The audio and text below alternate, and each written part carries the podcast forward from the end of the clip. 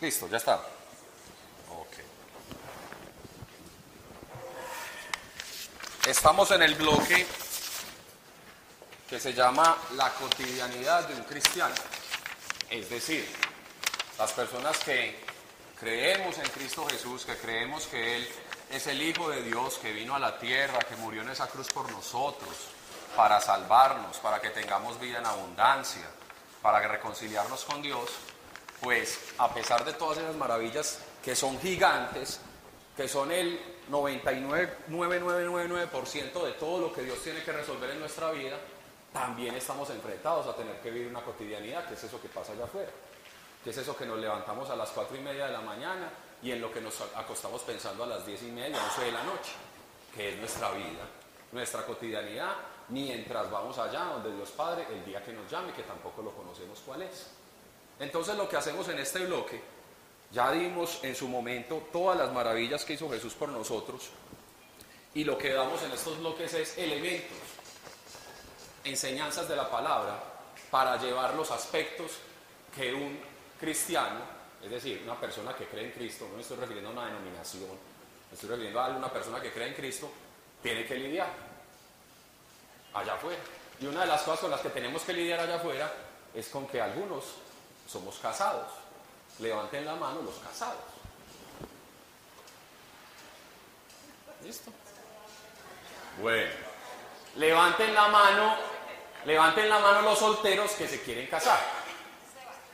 Que está entre sus planes, que lo han contemplado, ¿sí? Ok. Vamos a ver si después de esta charla piensan lo mismo. No, no, no, no, no, no, no, no.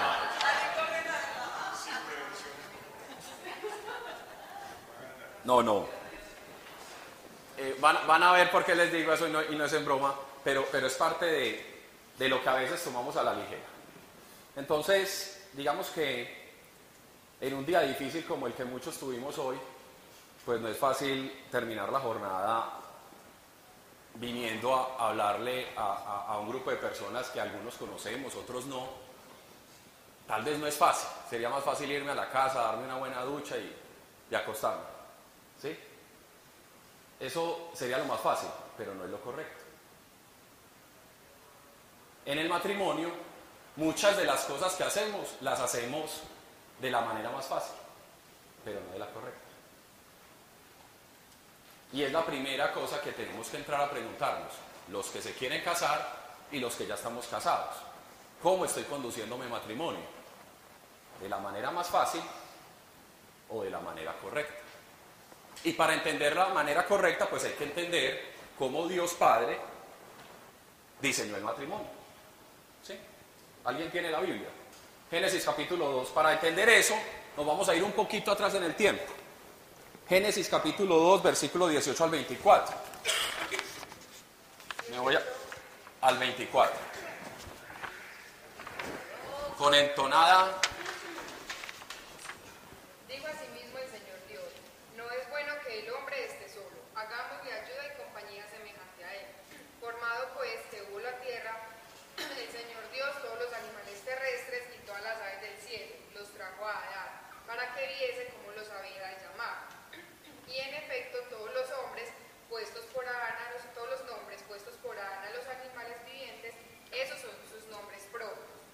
Llamó pues a Adán por sus propios nombres a todos los animales, a todas las aves del cielo y a todas las bestias de la tierra, mas no se hallaba para Adán ayuda o compañero a él semejante.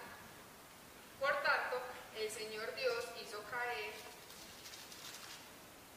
sobre Adán un profundo sueño, y mientras estaba dormido le quitó una de las costillas, y llenó de carne aquel vacío, y de la costilla aquella que había sacado de Adán formó el Señor Dios a una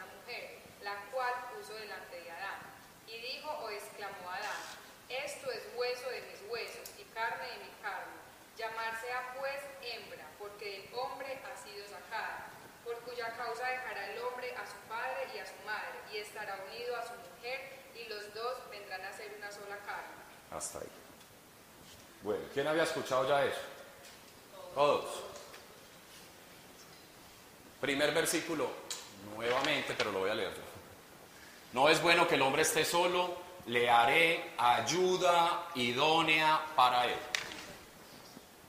No es bueno que el hombre esté solo, le haré ayuda idónea para él. Ya ahí está la respuesta a qué es una esposa. Idónea, no es cualquier ayuda, porque a uno mucha gente le, presta ayuda. Es la ayuda correcta. Levántenlo a mano los hombres que no les gusta que lo ayuden. No me digan que yo solo. No, eso de preguntar no está funcionando. Que no les gusta recibir ayuda. Que nos sentimos a veces autosuficientes, como que, no, no te me metas que el hogado me queda bueno es a mí. Yo sé cómo pico la cebolla, yo sé cómo pico el tomate, si lo echas tan rápido lo que más, ese tipo de cosas. A, a- los hombres que somos controladores, medios psicorrígidos, nos es difícil a veces dejarnos ayudar, ¿cierto? Y ahí es el primer tropiezo en la carne para vivir una vida matrimonial. Una vida matrimonial es de recibir ayuda y de reconocer que la necesito. Y normalmente reconocer que necesito esa ayuda de una persona como es esta hermosa mujer, no es fácil. Increíblemente no es fácil. Cuando, cuando Dios, cu- cuando nosotros entramos al altar y le decimos, Señor, te presento a mi esposa. Básicamente, lo primero que tuve que haber analizado en esa etapa que llamamos noviazgo aquí en la tierra es si ella realmente era mi ayuda idónea. Para mí fue muy fácil. Aunque yo tuve muy poco tiempo para conocer a Mónica, nos casamos después de 11 años de noviazgo. Entre. Pero ya pues. ¿Van a dar la charla o no? Entre los 22 y los 33 años, tuve mucho tiempo para que ella me acompañara en las verdes y en las maduras.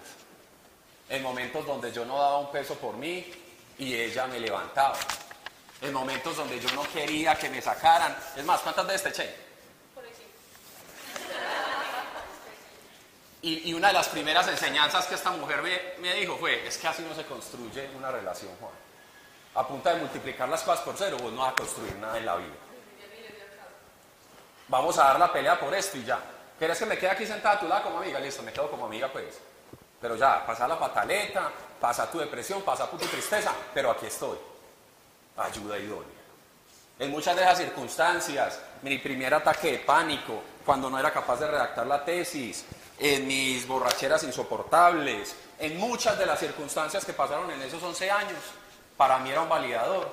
Esta es mi ayuda idónea. Fue muy fácil identificarla. La estocada final fue cuando yo tenía 28 años que esta mujer decide acercarme al Señor. Todavía más confirma que es mi ayuda idónea, así no me haya gustado en ese momento. Pero para ella no fue tan fácil identificar si este era el hombre que, que pretendía ayudar o, que- o con el que iba a pasar toda su vida. Y por eso los dejo con ella para que cuente cómo fue que validó. Para mí era muy claro, ella como que tenía muchas dudas, pero para mí era muy claro que, que yo quería que ella fuera mi esposa. Pero ella sí hizo un correcto ejercicio de validación. ¿Cómo lo hiciste? amor? ¿Puedo dar con micrófono para, para que te escuchen el tuyo? Hágalo.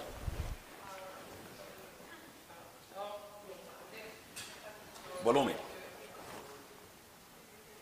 El volumen, el volumen.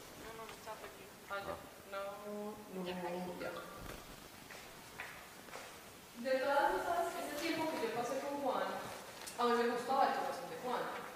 Me gustaba lo familiar, cómo trataba a su mamá y le decía, hola mi amor. Me encantaba eso, me encantaban cosas de detalles, de respeto, me gustaban muchas cosas de Juan. Pero había algo, cuando yo ya había empezado con Dios, y era que Juan no creía en Dios. Si yo tenía que decidir, me gusta el corazón de Juan, me gusta Juan, me encanta su espalda, me encanta su alma, me encantan muchas cosas de él, pero no creo en Dios. ¿Y quién está por encima de todo? Dios.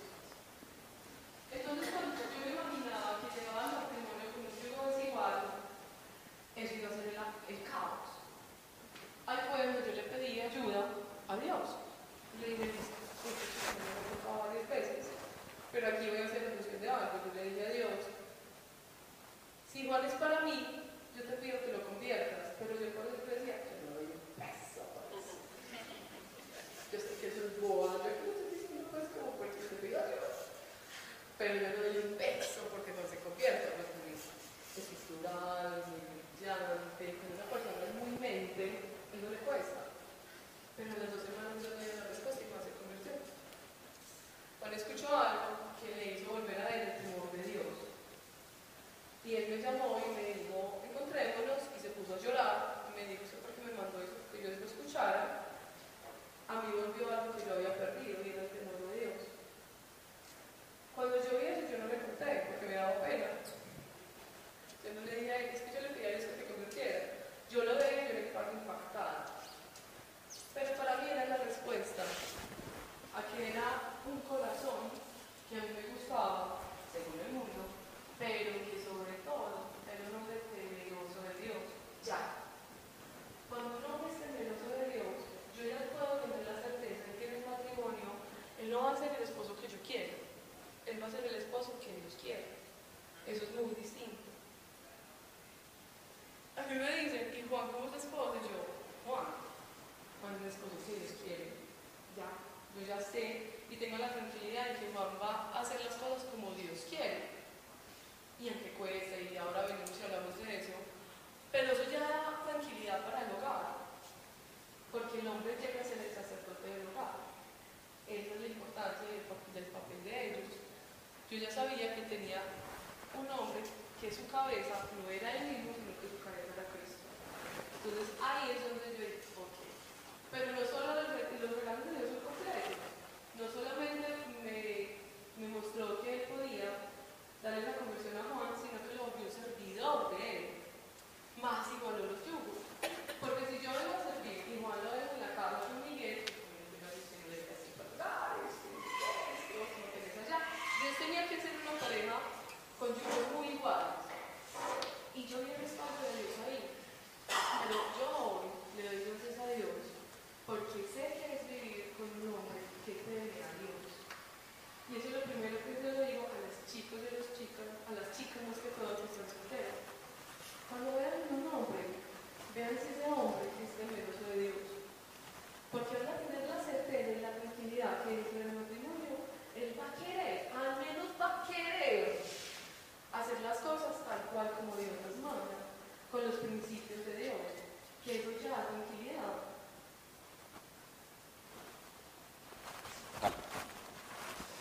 Entonces, haciendo alusión al último versículo que dice, por tanto dejará el hombre a su padre y a su madre y se unirá a su mujer y serán una sola carne. Eso no es la primera vez que lo escuchas, ¿cierto que no? Casi en todos los matrimonios de las telenovelas mencionan eso. ¿Qué hay detrás de eso? ¿Cuál es la realidad que hay detrás de esa, de esa afirmación? ¿Cómo así que una sola carne? Yo la veo allá allá y me veo a mí acá. No somos una sola carne, ella está allá, yo estoy acá.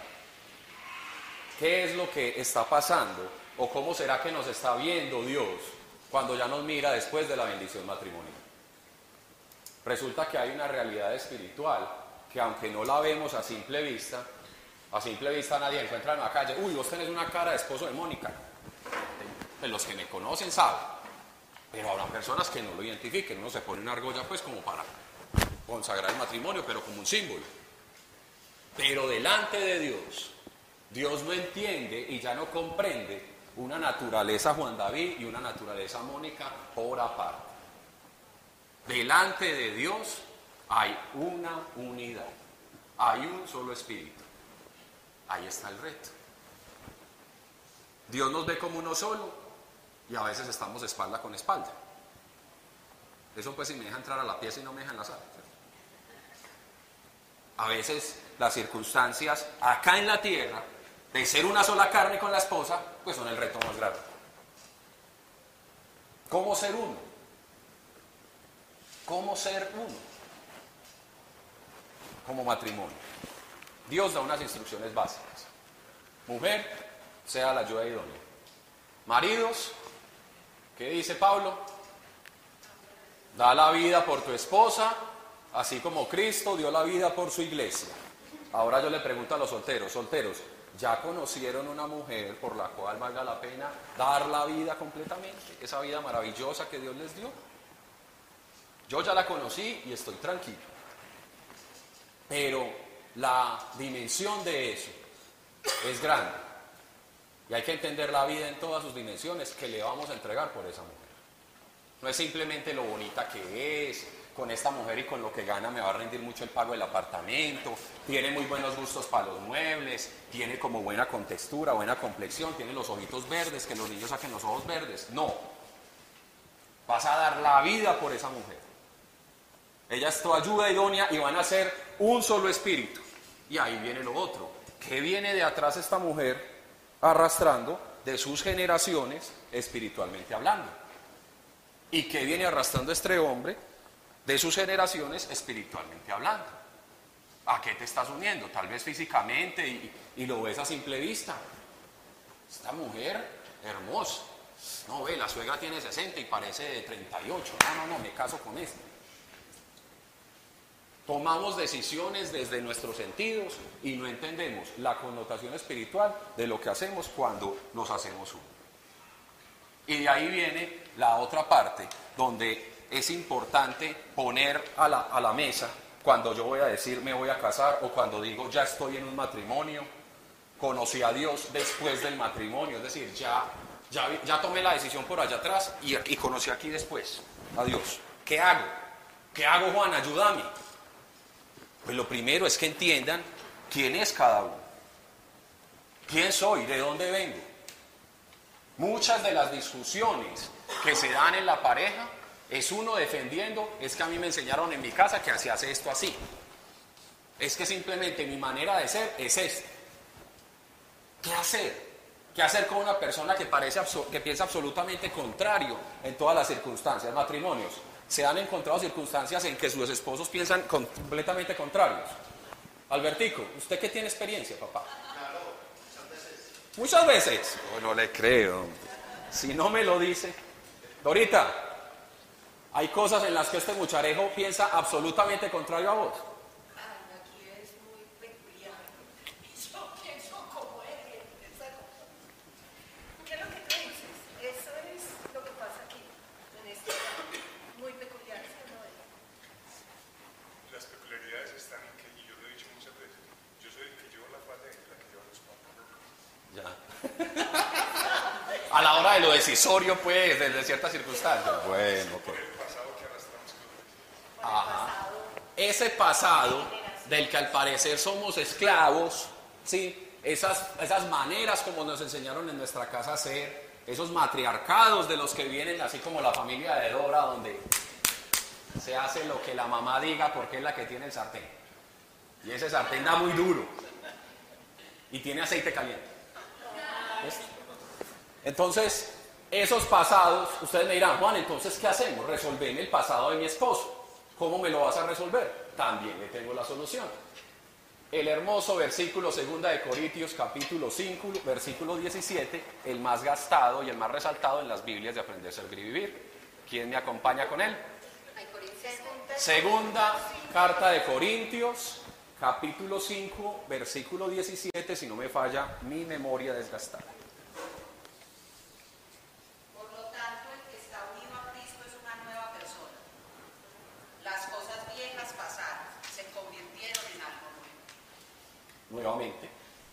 Por lo tanto, el que está unido a Cristo es una nueva persona.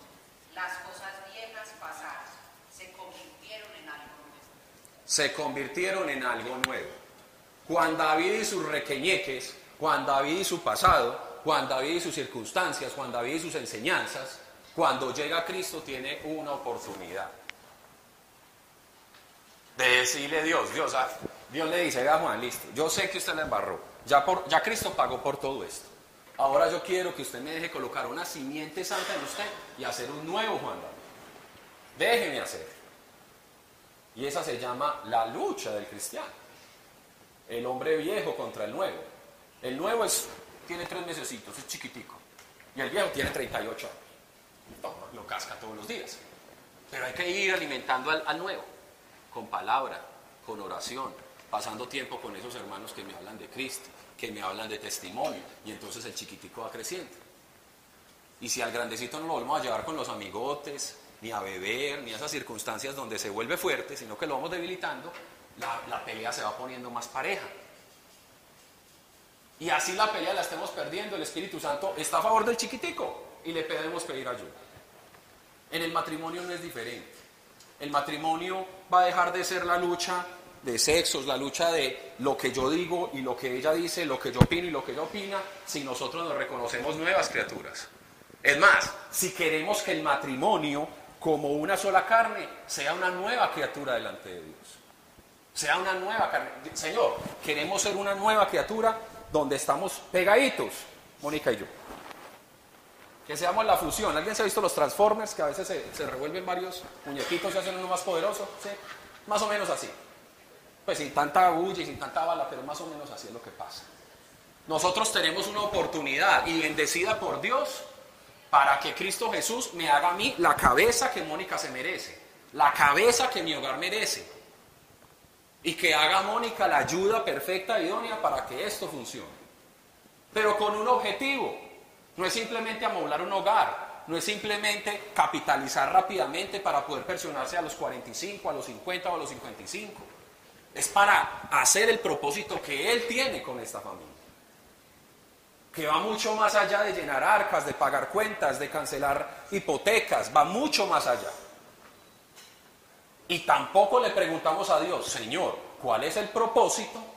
¿Cuál es el camino que como pareja quieres que recorramos?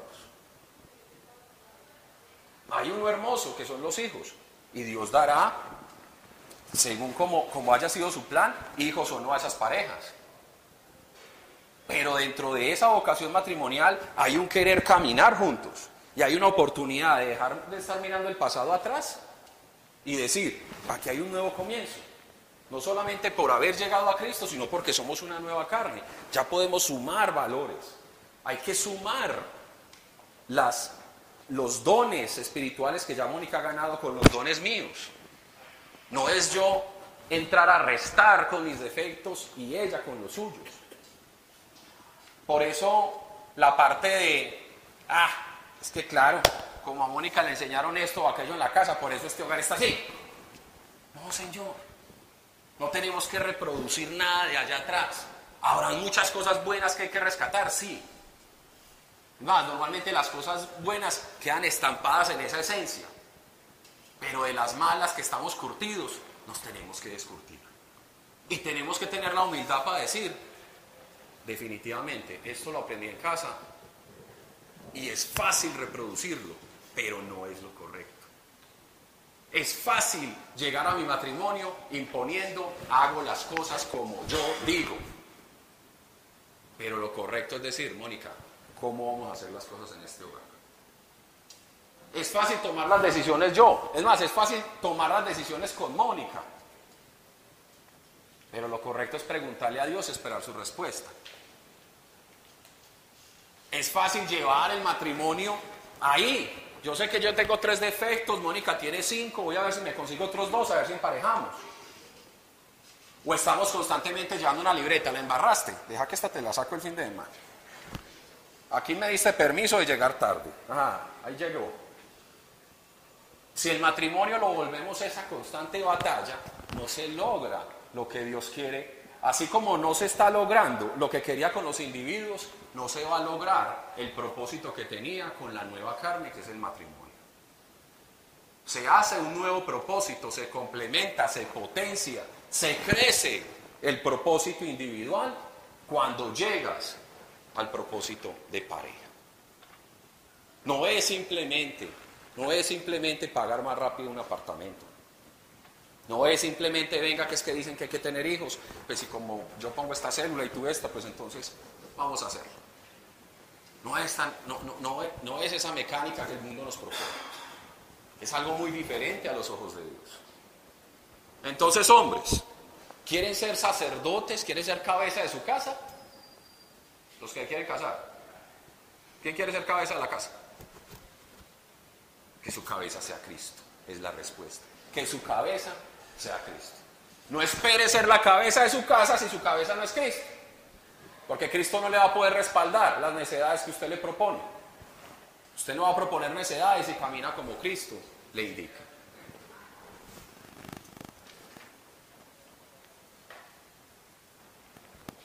Solteros, ¿Qué buscan en una mujer? Yo ya todos, yo la respuesta inmediata que les da la carne, pero vayan un poquito más allá, muchachos. Intenten escarbar un poquito más allá de sus sentidos, por favor. De acuerdo a esto, ¿qué deberíamos buscar en una mujer? Solteros, allá, el que está toteado de la risa. ¿Qué buscas en una mujer? Según esto que acabamos de aprender. una, una persona que con sus valores eh, demuestre como lo que quiere hacer en la vida. eh, pues ahora nosotros estamos como empezando a, a redescubrir el camino con Dios también. Entonces como eh, esa persona que, que quiera eh, seguir esas enseñanzas o por lo menos eh, tratar de, de encontrar un camino en Dios y, y en sus valores pues, que, que la hagan una mujer eh, de bien, que, que no, no solo es como eh, el buscar eh, las cosas materiales, sino algo más allá, pues, que, que unidos eh, sea como un camino de, de los dos hacia, hacia el bien, hacia, el- a- hacia Dios. Ok, no, que muchacho te tenés allá, pues, te la hiciste. pues. Este man que venga y de la charla, ¿no? Muy bien, es precisamente parte de eso. ¿Usted qué está tan risueño también? Dígame, ¿qué busca, eh, según estas enseñanzas, qué debemos buscar en una mujer? Ah, solterito, sí, que está bien. Sí.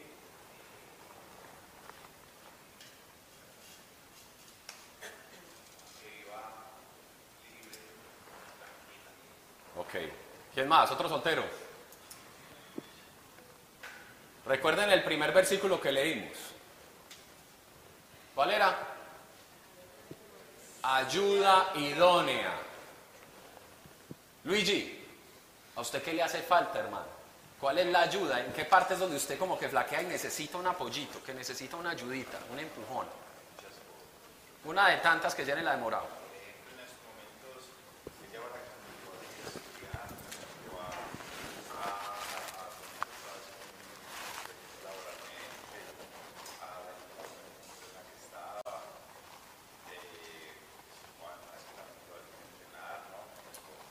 Muy bien, muy bien. Resulta que buscar mujer es también mirarse los huecos que uno tiene. Ya de por sí es difícil reconocer que uno tiene debilidades, necesidades que le hace falta. O a otro le será demasiado fácil verlo y también está mal porque no se ve sino cosas malas a sí mismo, ¿cierto? No está buscando una esposa sino otra mamá. Entonces, habrá que reconocer que yo tengo algo que aportar, pero tengo la humildad de decir, necesito un apoyo, necesito una ayuda, necesito una ayuda para, alga- para una persona que sea naturalmente me lo pueda entregar. Y yo esa alegría la veía en Mónica. Yo para enojarme, estoy solo. Y esta vieja para alegrarse sin sentido, está sola. Yo no entiendo que se ríe. Y le, saco una lista y me tranquiliza. Y me ayuda a ver la vida de otra manera. Y curiosamente ella me dice, Juan, es que cuando tengo un problema necesito que seas vos el que me levantas. Y yo, ay, pues pucha, se embaló. Pero curiosamente también lo sé hacer. Porque a veces somos más, somos más capaces de levantar al otro que de levantarnos a nosotros mismos. Cuando yo miro a mi pareja, tengo que mirarme un poquito lo que falta en mí. Y no tiene que darme vergüenza saber y reconocer que hay cosas en las que no doy el 100%, que hay materias donde me rajo, que hay aspectos de mi vida que con otra visual de esa persona que voy a poner aquí a mi lado va a ser mucho más fácil. Mujeres, ¿qué buscan en esos hombres? Además de temor de Dios, Mónica ya lo pasteló. ¿Qué habrá que buscar en esos hombres? Solteras. Melissa, la estoy mirando.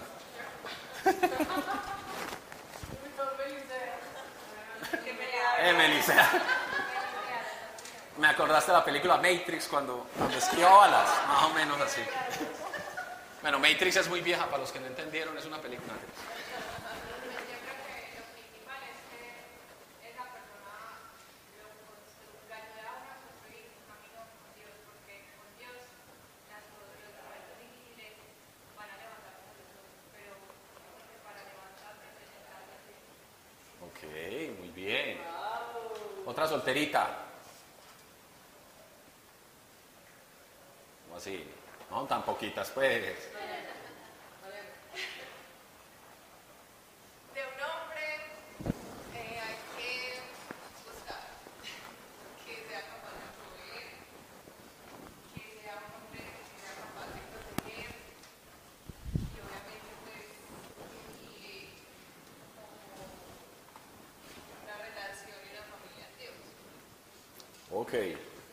Está bastante el estándar. está el, esta- el estándar está bastante alto para los solteritos que están echando el ojo, o sea que a trabajar duro. ¿ves? capaz de proveer, mi madre. Sí, sí, pues eso. No, no, no, porque es que es el rol del hombre. O sea, Ok. Créame que, créame que el deseo natural que tenemos los hombres de, de, ser, de- de ser proveedores de nuestra casa, de llenar la nevera, hay una obsesión rara con, con eso. ¿sí? Hagamos esa rotación. vení. por Hagamos eso el ella paréntesis. proveer le toca a los dos. Hagamos el paréntesis de, de mañana. En los hombres, Dios ya puso una naturaleza innata de querer proveer.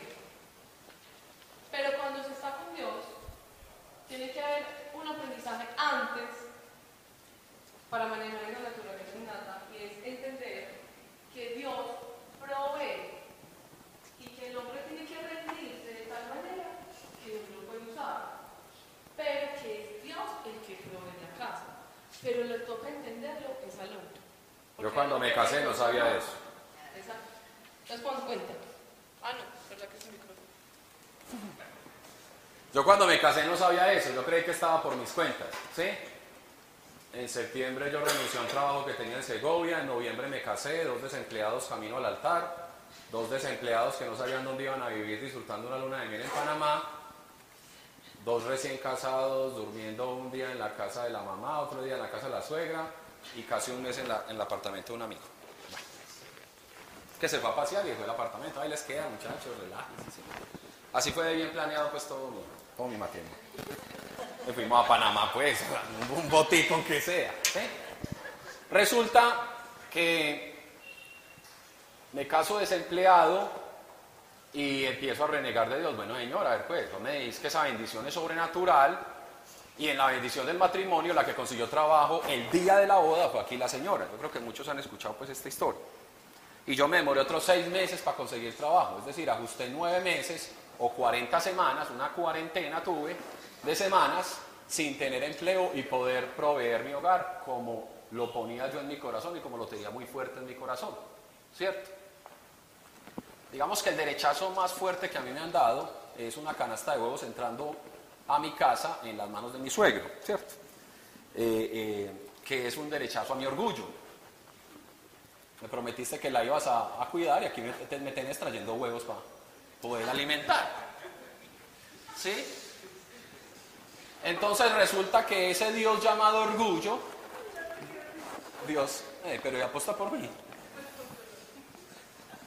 Resulta que ese Dios llamado orgullo que tenía yo, no chiquito, ¿sí? Dios lo tenía que poner en su lugar. Y se tardó 40 semanas en hacer. ¿Sí? Menos mal no fue 40 años. ¿cierto? Resulta que cuando yo me rendí, esos, digamos que esos nueve meses, esos seis meses de casado, aprendí a barrer muy bien, a trapear muy bien. Yo casi pelo ese apartamento, punta de trapera. Desesperado, no veía cómo hacer que pasara el tiempo. Pero también me aprendí a rendir a Dios y decirle, no aguanto más, por favor, ya. Decime qué necesitas que aprenda. ¿Qué necesitas que aprenda? Uno de esos tantos días donde ya estaba desahuciado y desesperado porque no había entrado esa llamada, porque lo de con asfaltos no salió, porque mis socios me daban la espalda, porque muchas circunstancias que eran mis planes B con los que yo me había venido de Segovia, ninguno funcionó. Me dije, tengo una unidad, estoy pagando una arriendo, tengo una unidad con piscina, me voy a ir a nadar. Me dejaron nadar una hora y me sacaron de allá para una entrevista y al otro día empecé a trabajar. Y se acabó la cuarentena, gracias a Dios. Pero ¿qué, qué fue, ¿cuál fue el aprendizaje?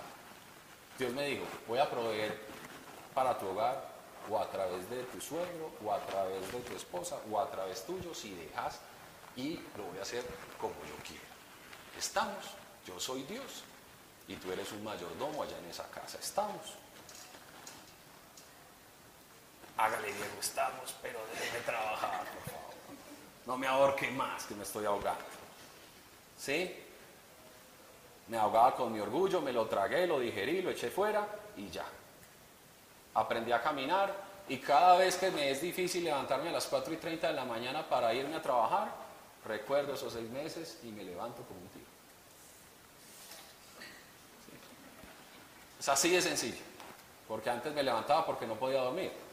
Ahora es porque mm, quiero seguir durmiendo, pero tengo que ir a cumplir un deber delante de Dios para que Dios siga proveyendo a mi hogar. Y, Él sabe que para mí es un deleite que lo haga a través de mí. Pero es lo correcto saber que es Él quien provee. Juan, entonces todo el mundo tiene que parar a prueba. No, no todo el mundo. Yo no conozco el orgullo conozco el mío. Sí, la tenía que pasar. ¿Sí? No conozco el orgullo de cada uno. Entonces no vayan a creer que, uy Juan, ¿y yo qué me he pasado esos cuatro meses? Entonces ¿cuándo irá a hacer? ¿Será que pido un año sabático a ver si supero? No. Sí, es decir, el orgullo de cada quien y es parte de lo que tenemos que ir a rendir donde Dios. Listo. Listo. Entonces volvemos, volvemos a retomar el tema de la ayuda idónea. ¿El de dónde vengo ya lo evacué? ¿De, de- de- de dónde vengo? Voy a, a decirles esto a las... no, a todos. Cuando uno le dice la ayuda idónea, todo el mundo puede decir, "Ah, si yo en mi trabajo ayudo, si yo en mis papás ayudo, si yo tengo amigos ayudo, si yo no ayudo a mi esposo. Y el esposo puede decir, pues, yo no digo que yo ayude, que me complemente, que me complemente, que es delicioso. A pesar de que Juan y yo llevábamos muchos años de noviazgo, cuando llegamos al matrimonio a vivir juntos, créanme que es muy distinto. ¿Por qué es distinto? Porque en el noviazgo cada uno sale para su casa al ambiente que está acostumbrado. Y cuando cada uno sale para su casa al ambiente que está acostumbrado, tú llegas, pones la cabeza en la almohada y descansas y mañana es otro día y seguimos las estrellas y ya. ¿Cierto? Pero es muy distinto cuando estás en la misma casa y no, hablas- no vamos a hablar de costumbres como típicas de nuestras familias, sino de cosas que Dios quiere animar. Los judíos tienen una frase que es cásate con te lime. No fui a esa clase de Biblia. Una vez Pablo dijo así, todo judío se casa con la mujer que más lo lime, Tomás lo pula. más lo pula. Eso duele, que lo pulan a uno, eso duele. Y ser uno la lija duele, y que el otro se la lija y uno duele. Cuando no gusta hacer la ayuda idónea, a eso es lo que quiero ir. Voy a contarlo con un ejemplo. Me siento. No, ¿Lo aguanto parado? sí, sí. Bueno. Sí, nene, sí, cualquiera. Juan está sentado en la sala, está descansando, claro, tuvo un día muy teso. Tiene muy pesado, tiene un ambiente muy pesado, viene de resolver problemas muy duros, pero llegamos y no venimos. Entonces es así. Básicamente. Sentado en la espalda y en mi pequeño mundo. Y sobre su pequeño mundo no. Y así. Yo haciendo otra cosa. Doblando ropa. Me encanta doblar ropa porque yo la Lo miro y yo digo,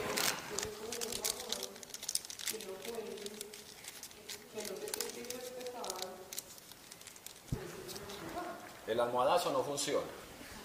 Yo como le digo a Juan, cuando se este novio, tú dices, intentalo un poco y estamos combinados, estamos en cine, chao, chao, chao. Pero cuando se vive en la misma casa y él sabe que, que, es verdad, uno dice, bueno, eh, desato una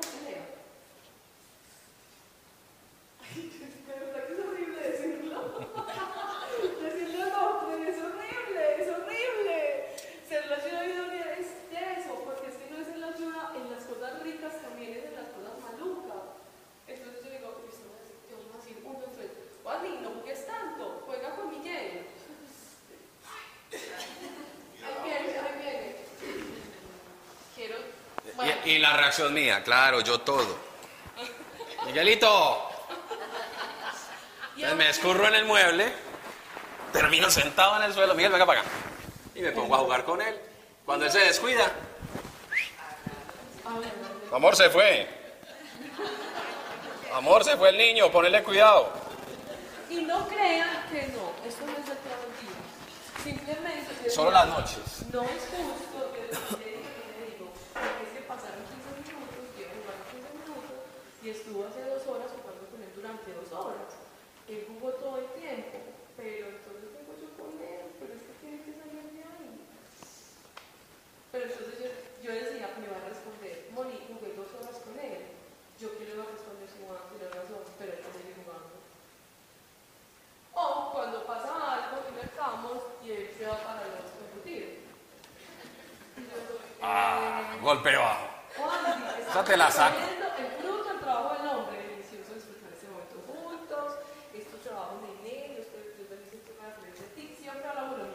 ¿A quién le gusta el salchichón cervecero? ¿Me entiende? ¿Me entiende?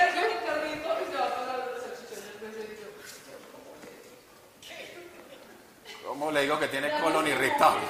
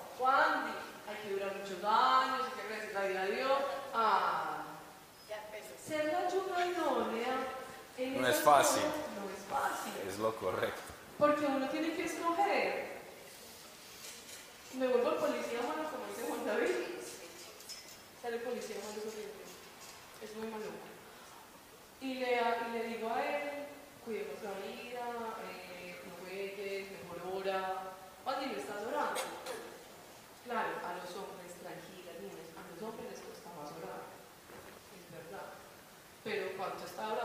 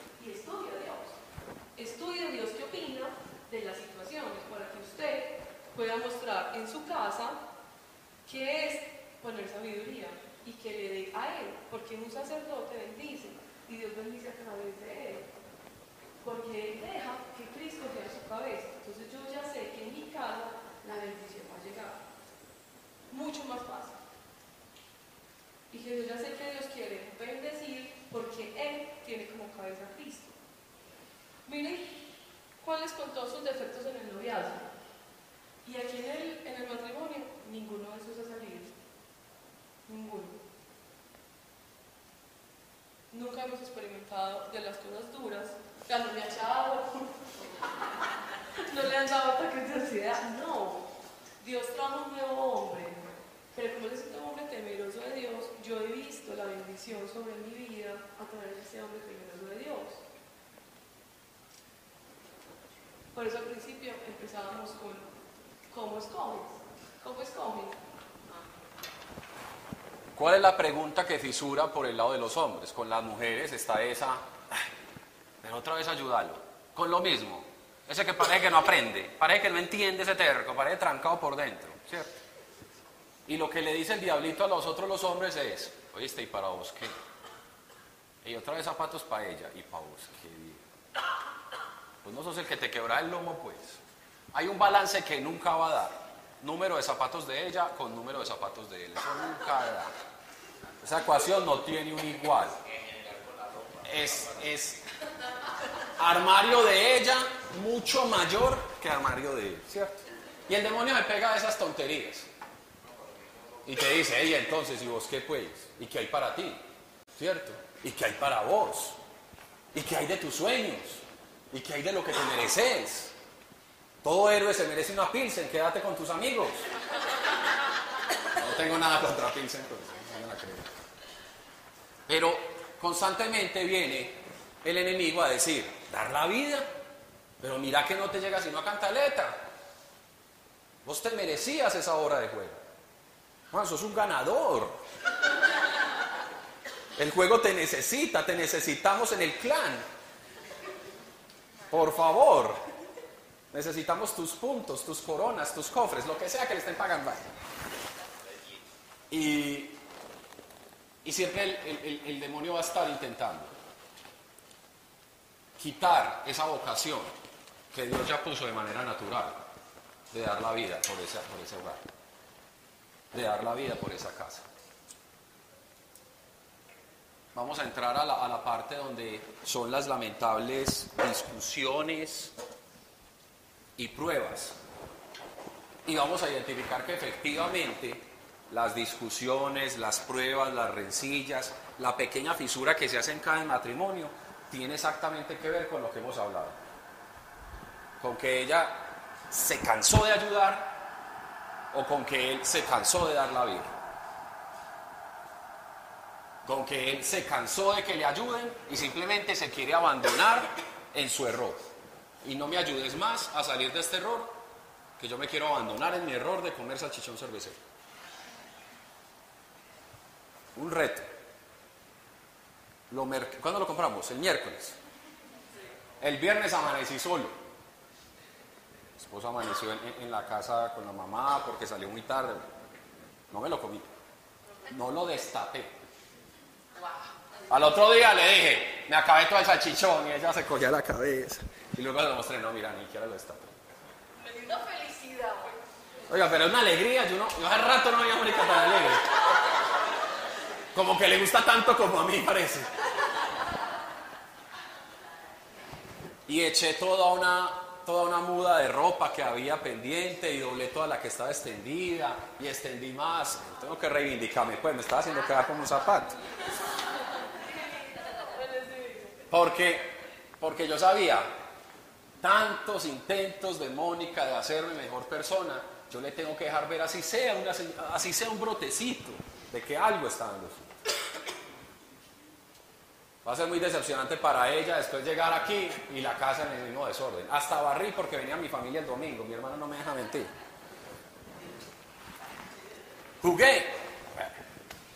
No es eso lo que estoy hablando, estamos hablando que organicé la casa, ¿listo?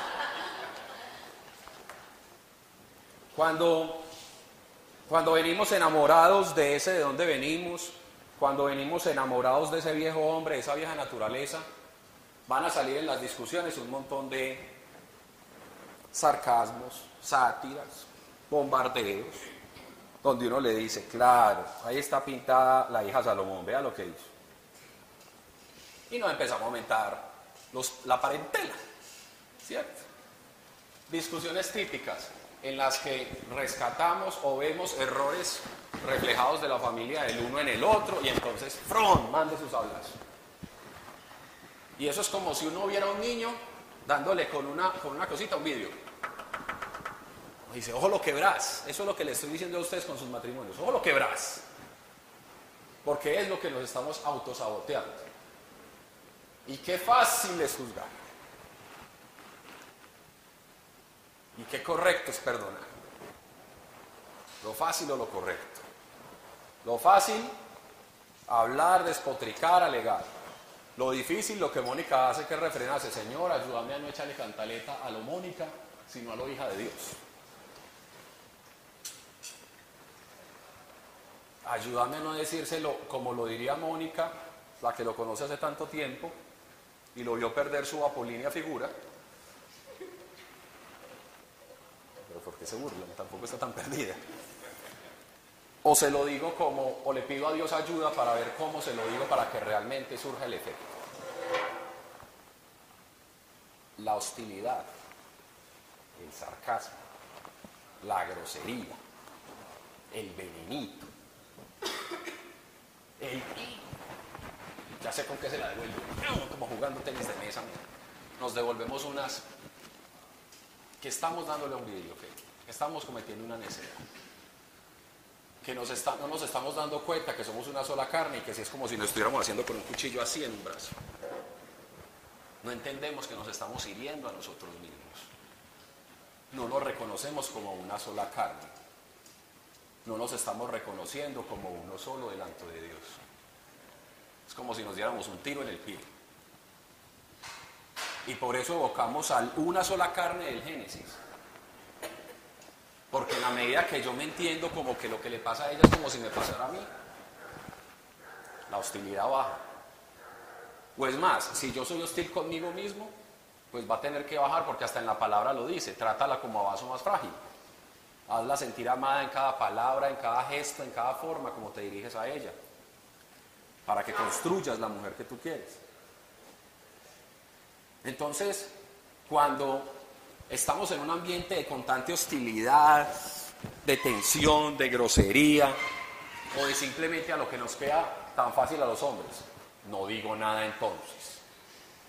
Y silencio el resto del fin de semana. Bueno, como yo no puedo hablar y hacer jetas. A no construir relación.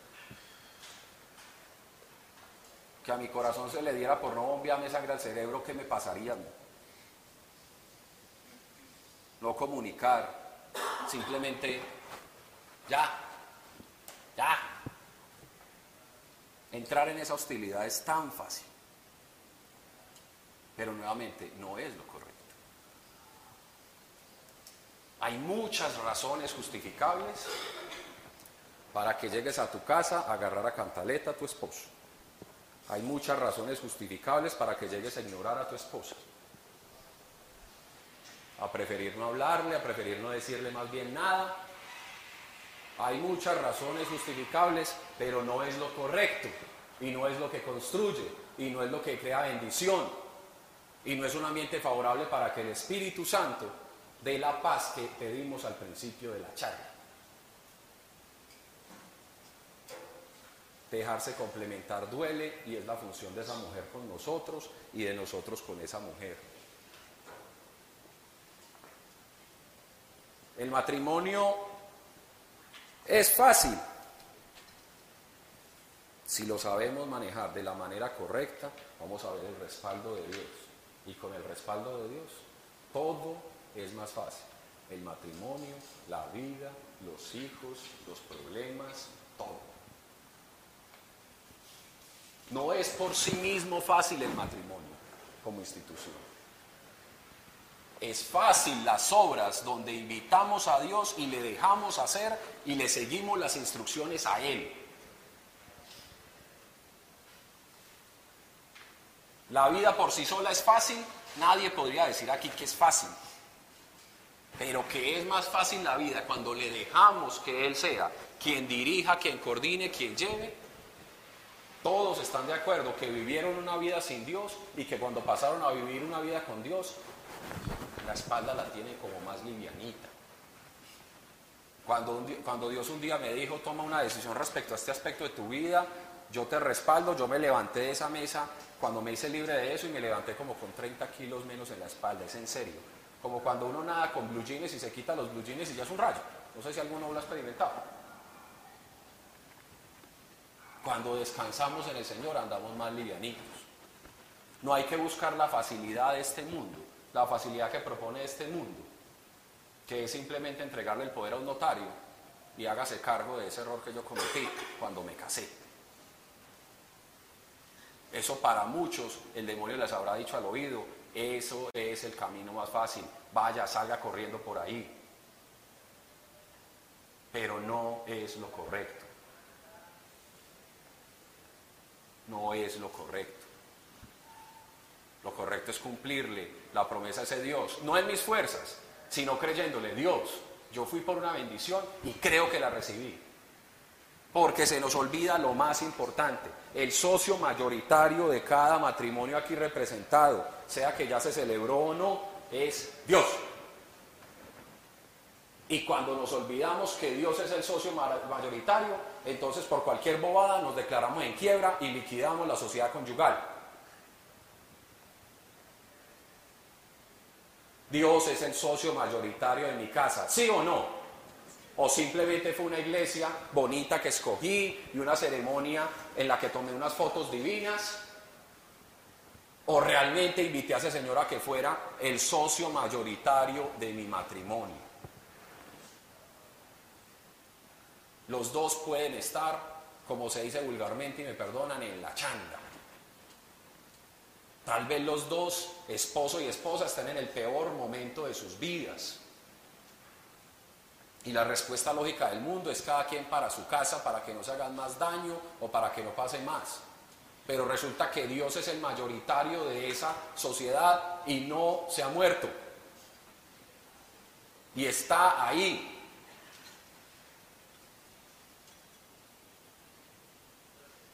Cuando no le regalamos y no le no, no es regalarle, le reconocemos a Dios esa posición en nuestro hogar, obviamente está amenazado y obviamente es frágil.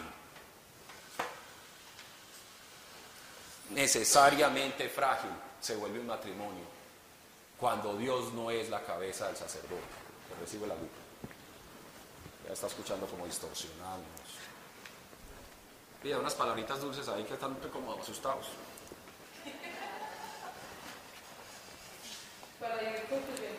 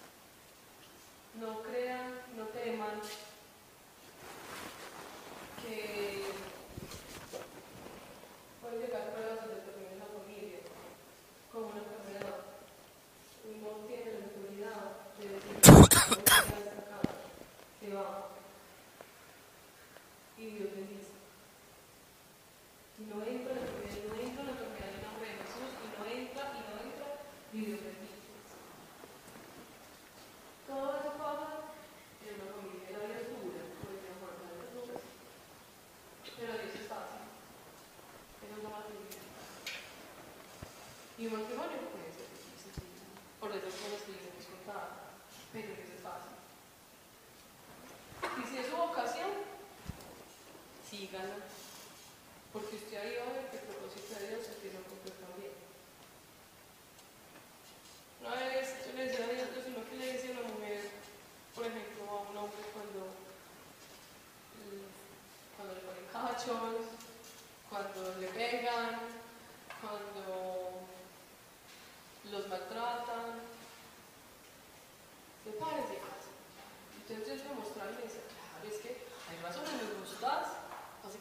muy justas. Es que me maltratan. Claro, ¿cómo vas a que te maltraten? Es que me infiel. Claro, ¿cómo vas a dejar que te hayas sido infiel? Justo, Dios me mostraba así. El mismo Dios me decía. Claro, es que te robó. Claro, muy justo, sepárense. Pero todas esas razones del mundo son injustificadas. Todas me esas justificaciones son injustificadas ante la unión espiritual que hubo ese día. Todas esas se pueden superar. Todas esas pueden revertirse. Cuando se pide a Dios ayuda. Todas. Porque la unión fue espiritual y es mucho más grande de lo que uno puede imaginarse o que le pueda caer en la cabeza con una unión espiritual, una unión por Dios. Y Dios no es mentiroso, ni Dios se arrepiente. Eso. Entonces, aquí les contábamos cosas de lo duro que puede ser, lo chato que puede ser, lo paradójico que puede ser, pero cuando se tiene matrimonio con Dios, siempre, siempre creen que va a llegar la victoria, de prueba a prueba. Yo le digo a mis hermanos, mi matrimonio es porque Dios está ahí. No crean, pues, no hay un peso ni por Mónica, ni por Juan, ni por Juan, ni por Mónica. No hay un peso por nosotros, porque somos humanos. Lo único que nosotros hacemos es entender que en este hogar se hace lo que Dios dice. Lo que Dios dice, solamente se puede hacer ahí. Y nosotros hemos visto cómo llega la victoria, de etapa tras etapa. Es sorprendente, sorprendente. Y todo vuelve camino hermoso. Entonces sí, las cosas en la vida son. La advertencia que yo les hacía a los solteros al principio, que parecía de hacerle mala publicidad al matrimonio, está precisamente en eso. En la realidad que ustedes no dimensionan y no pueden ver con sus sentidos, de la realidad espiritual del vínculo que van a hacer con esa persona. No es charlando. No es para decir en dos años, ay Dios, yo creo que me equivoqué. La bendición de Dios no es revocable. Él no está jugando. Cuando vamos allá, tenemos que ir con esa convicción de que ese temeroso de Dios, de que esa mujer piadosa, pónganle pruebas así como Mónica. Responde más tardar 15 días. Por una pregunta que, que para Mónica ya tenía la respuesta, era imposible que yo me convirtiera. Para mí era más porque yo me conozco más. Yo pasé más tiempo conmigo. Mi hermana ya había hecho un intento por convertirme. Diez añitos apenas. Diez años de caminar con Dios. 28 años. eh, dije a pecho, a pecho lleno, pues no creo en Dios. Y si recuerdo los resultados o lo que pude recoger por ese no creo en Dios, pues no tengo nada que llenar en un costal. Mientras que los que me conocen y los que le he compartido parte de mi testimonio, muchos milagros en estos 10 años he recogido por creer en Él. Es más, me dio regalo por adelantado antes de creer en Él solamente para conquistar. Entonces cuando le digo a los solteros, realmente fíjense muy bien y no den un paso a la ligera.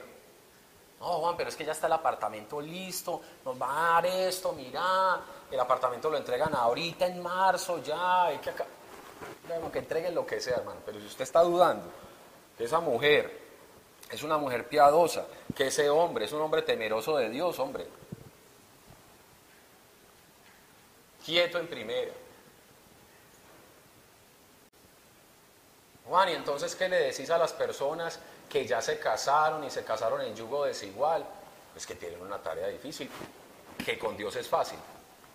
Pero esas mujeres van a tener que doblar mucho rodilla por esos hombres. O viceversa. Porque ya en la escritura está dicho, y tu mujer podrás hacer salvo por tu piedad y por, tu, amor a Dios, podrás hacer salvo a tu esposo. Pero no se está cumpliendo la plenitud si él está simplemente escampándose en las bendiciones de esa mujer. Obviamente había mucho más potencial. Cuando se casen, realmente convénzanse de que Dios tiene un propósito con sus vidas. Y convénzase de que la persona que está escogiendo va a potenciar para que el propósito sea aún mayor y más grande. Y también evalúen la, la vocación matrimonial.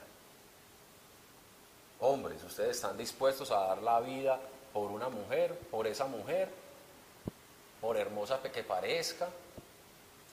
Mujeres, ustedes están dispuestas a ayudar a un necio como, como lo narraba Mónica, que hay que decirle las cosas, que como le digo, que ayudarlo con ese amor, a hacer el complemento con ese amor. Si sienten que tienen que pasar individualmente más tiempo matando a ese viejo hombre y a esa vieja mujer para llegar a un matrimonio con una mejor construcción, es mejor pasar ese tiempo. Porque después van a hacer una prueba sumada a la otra. Y Dios va a dar la victoria. Pero para su carne va a ser más difícil. La preparación del matrimonio o el cursillo prematrimonial o lo que es, tiene que ver mucho con los dos y tiene que ver mucho con el cada uno. ¿Qué no he elijado de mí? ¿Qué me soportan nomás en mi casa y estoy esperando que llegue otro y también me lo soporte? ¿Qué son esas cosas que, yo no he querido entregarle a Dios de mi comportamiento, de mi temperamento, de mis maneras, de mis formas? Y que estoy, en, estoy vergando a encontrar una boba que no se dé cuenta y meterle ese tapado.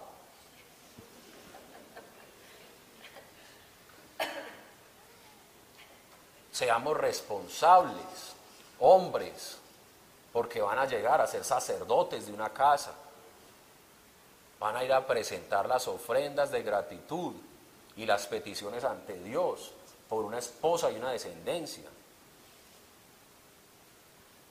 No es simplemente llenar la alacena y la nevera. Es tener la humildad para decirle a Dios, todo lo que yo no puedo dar, Señor, aquí tengo las manos abiertas, porque quiero que mi casa esté bien.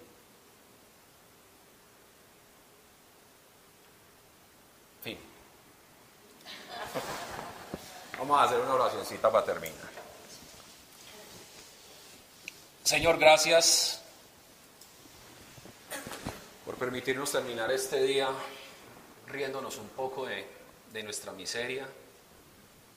Esta vida parece como un chiste que, que lo entendemos como después, como que entendemos a destiempo. Gracias Señor porque nos amas, gracias Señor porque no miento, cuando le puedo decir hasta cuando me levanto y levanto mi voz diciéndole a estas personas, Dios es el socio capitalista y más interesado de que esa sociedad matrimonial funcione. Y yo sé que no me equivoco cuando lo digo, Señor. Y yo sé que estás interesado para los no casados. Pues resulta que tal vez no están casados, pero pues de alguna parte tuvieron que haber venido. Aquí no está ni Adán ni Eva. Entonces tienen también un matrimonio por qué interceder, que es el de sus padres. Y hoy, Señor, espiritualmente, levanto mis manos y llevo cada matrimonio a tu trono de gracia, Señor. Si hemos manchado la bendición, renueva la Padre. Si hemos ignorado la bendición, renueva la Padre. Si hemos renunciado a ella, renueva la Padre. Y que seas tu Señor demostrándonos en este plano natural donde podemos ver que tú respaldas y no te arrepientes de la bendición que diste en estos matrimonios aquí representados. Padres, hermanas, cada matrimonio, porque lamentablemente dudo que pueda haber alguna persona que no tenga un caso de separación cercano. Yo te pido, Señor, que te glorifiques. Yo te pido, Señor, que toda la oposición que ha habido en contra de esas uniones se va en el nombre de Jesús. Yo te pido, Señor, que no tengas en cuenta su necedad, sino esta oración y la sangre de Cristo, que cubre multitud de faltas y errores. Yo te creo, Señor, por la restauración de matrimonios que tal vez fueron deshechos según un notario hace mucho tiempo, pero que para ti, Señor, tienes un propósito inconcluso que quieres cumplir. Te llevamos todos esos matrimonios, los que aparentemente están bien y los que obviamente no lo están. Te llevamos los que están pasando por una época de bonanza y por los que llevan una época de escasez. Te llevamos los que dicen estar en ti y están en ti y los que están dándote la espalda, pero que detrás de ellos hay unos hijos que tú les confiaste y que quieres que ellos los disciplinen en tu palabra y en tu amor. Regalémonos este minutico para pensar en cada pareja separada que conocemos.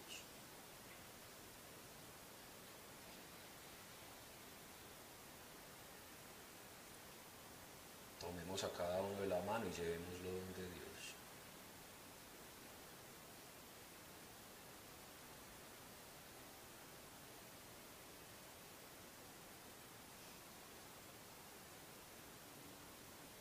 Yo sé que son muchos, tomémonos el tiempo.